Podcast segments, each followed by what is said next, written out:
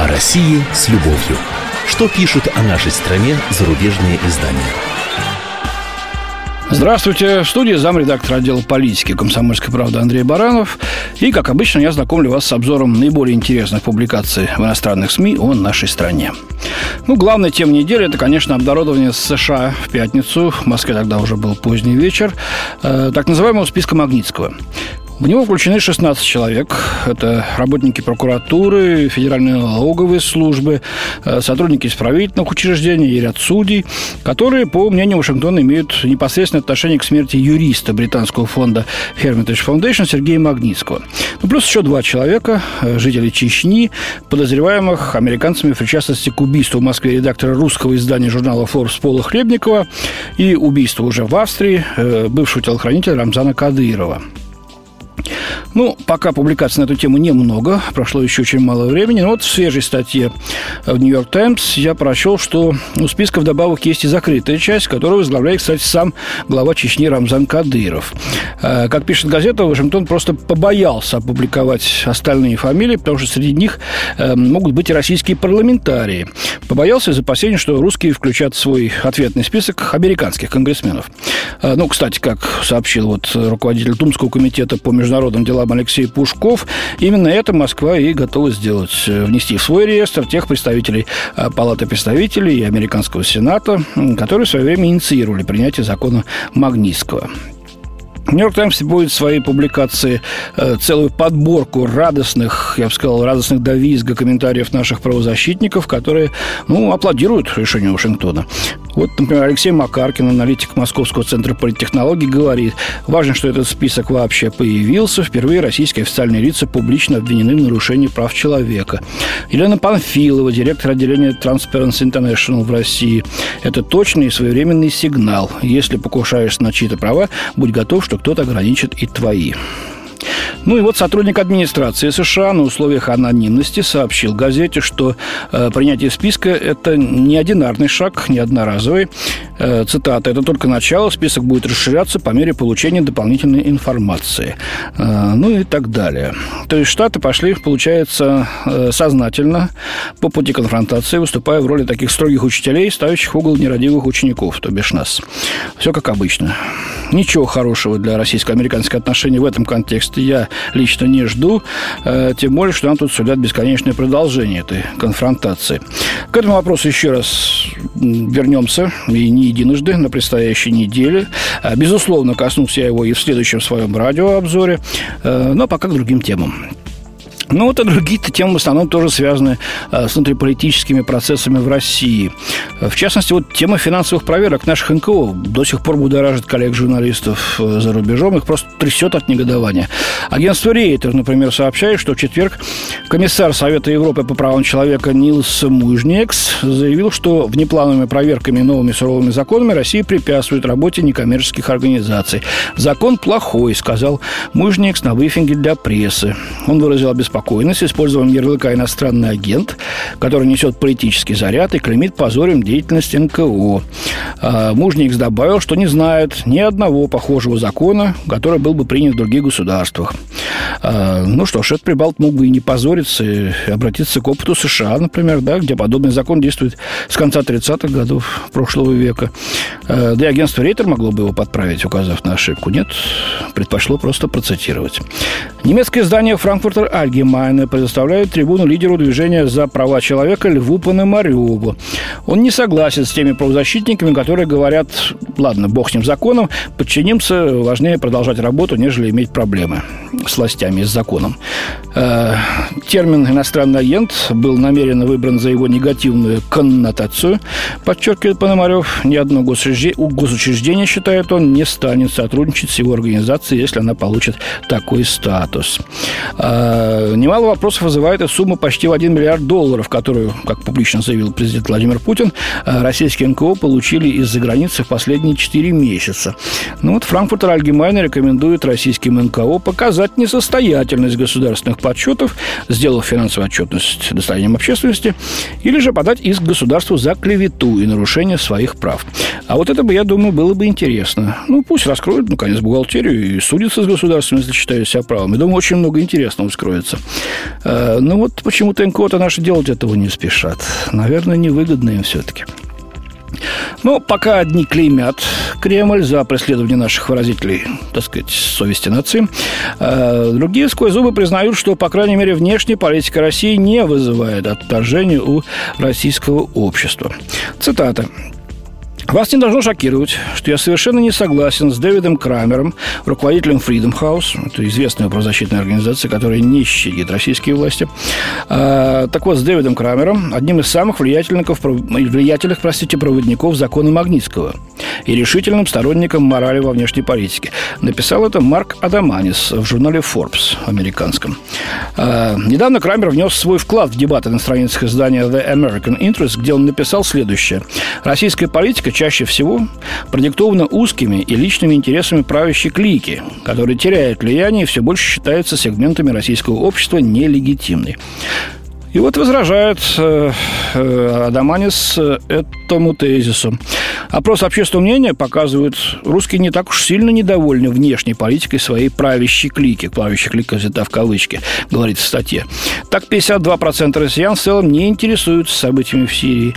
57% не сочувствуют ни одной из сторон. По другому опросу, среди тех, кто интересуется сирийским вопросом, большинство поддерживает президента Башара Асада и хочет поражения повстанцев. Российская оппозиция, на которую ссылается Крамер, э, составляет меньшинство российского общества. По недавним опросам около 30%, а возможно и меньше, в зависимости от того, что вкладывать в это понятие. Совершенно непонятно, как может человек, увлеченный идеей демократии, быть настолько безучастным к тому, что в действительности думают русские, заключает Адаманис. Ну, вот этот автор хотя бы постарался, опираясь на данные соцопросов, э, отразить реальную картину. А другие привычно критикуют российские власти буквально за каждое действие, за каждый чих, что называется. Ну, посмотрим. Анна Немцова в американском э, Foreign Policy озаботилась проблемой подготовки Сочи к Олимпиаде. Вот как начинается ее публикация. Если вы гадали, почему во время визита российского президента в Германию некая женщина с голой грудью, выкрикивая непристойные, непристойные слова, не поленилась подбежать к российскому президенту и поставить перед ним вопрос о нарушениях прав человека, поставила, да, то вам достаточно приехать в Сочи. Здесь вы найдете много людей, у которых есть резоны, чтобы накричать на Путина, говорится в статье. В чем же дело? Бетонная стена заслонит вид с улицы Акации на горы и вообще на остальной мир, пишет автор.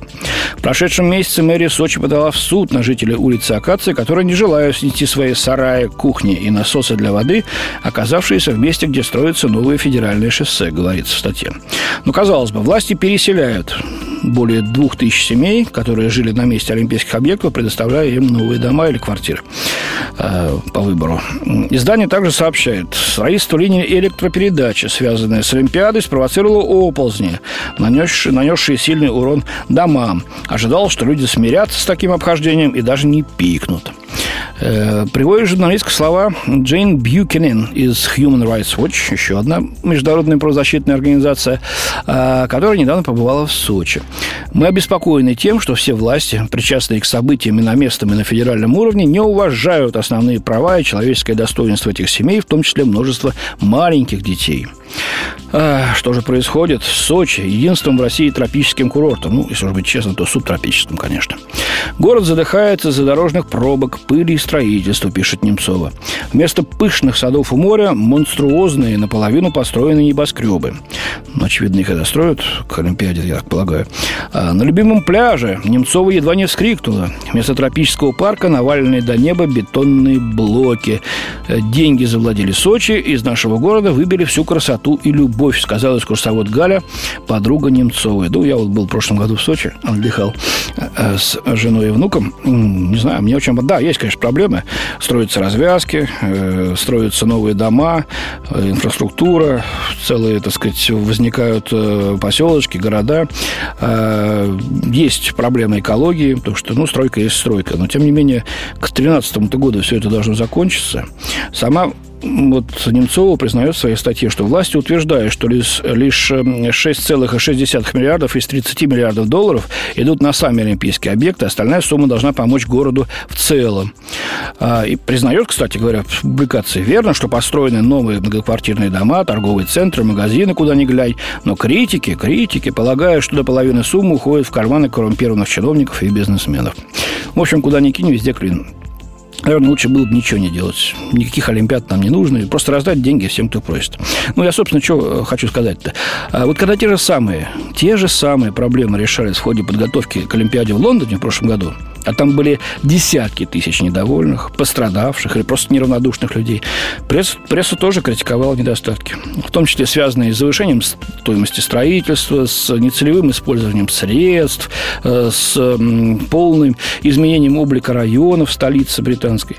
Но но никто не говорил, что в этом виноват преступный британский режим который ненавидит собственных граждан. Ну, простите, подданных, да, применительно к Англии. Здесь же все на привычных стереотипах. Кремль, коррупция и т.д. и т.п. Над правами наших женщин озаботилась Мириам Элдон из британской «Гардиан». В России свирепствует сексизм, и права женщин не включены в политическую программу, считает она.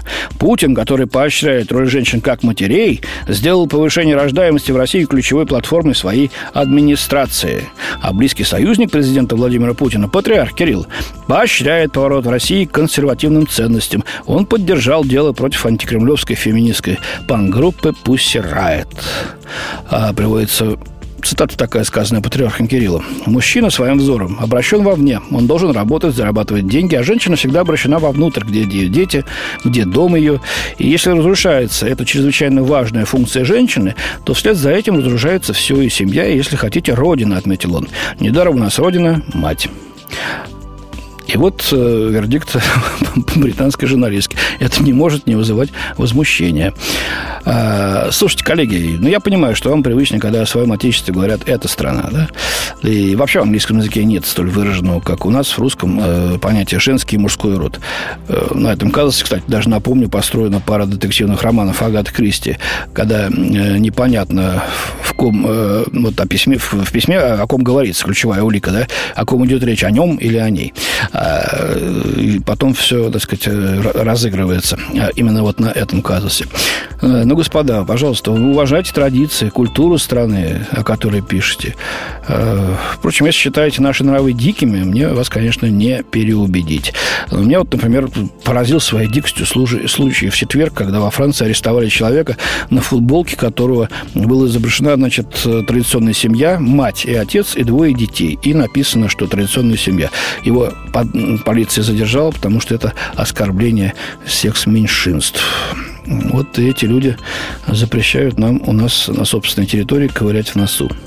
Ну, а вот теперь в завершение моего сегодняшнего обзора критика по делу, с которой я, увы, вынужден полностью согласиться. А, Франк Нингузин из германской Süddeutsche Zeitung подготовил статью под говорящим названием «Хромая российская почта». Вот он, в частности, сообщает, что в аэропортах и на таможенных пунктах Москвы нагромождены около 500 тысяч тонн почтовых отправлений из-за рубежа. Deutsche Post, немецкая почтовая служба, и ее подразделение DHL уже подали российским коллегам жалобу на длительность срока доставки. По данным издания, одной из причин длительных задержек при таможенной обработке является возросший объем товарооборота. Граждане России все больше покупают в западных интернет-магазинах. Количество посылок с 2009 года выросло с 2,3 миллионов до 17 миллионов объем прошлого года. Ну, кстати, это вопрос о кризисах и падении уровня жизни в России. Но это так, к слову. Ожидается, что тенденция усилится. Почта России в данный момент может обрабатывать лишь до 48 тысяч легких посылок. Ну, а сколько у нас идут письма по Москве, допустим, да, из Бутова Медведкова, мы с вами все хорошо знаем. Три дня, как правило. В общем, в почте явно назрели перемены. Как пишет Нингузин, российское правительство явно видит проблему и в собой почте, поэтому во вторник Почта России была подчинена Минсвязи. Ну вот, у меня на сегодня все. Пишите письма. До свидания, хороших выходных. В студии был замредактор отдела политики комсомольской правды Андрей Баранов. О России с любовью. Что пишут о нашей стране зарубежные издания?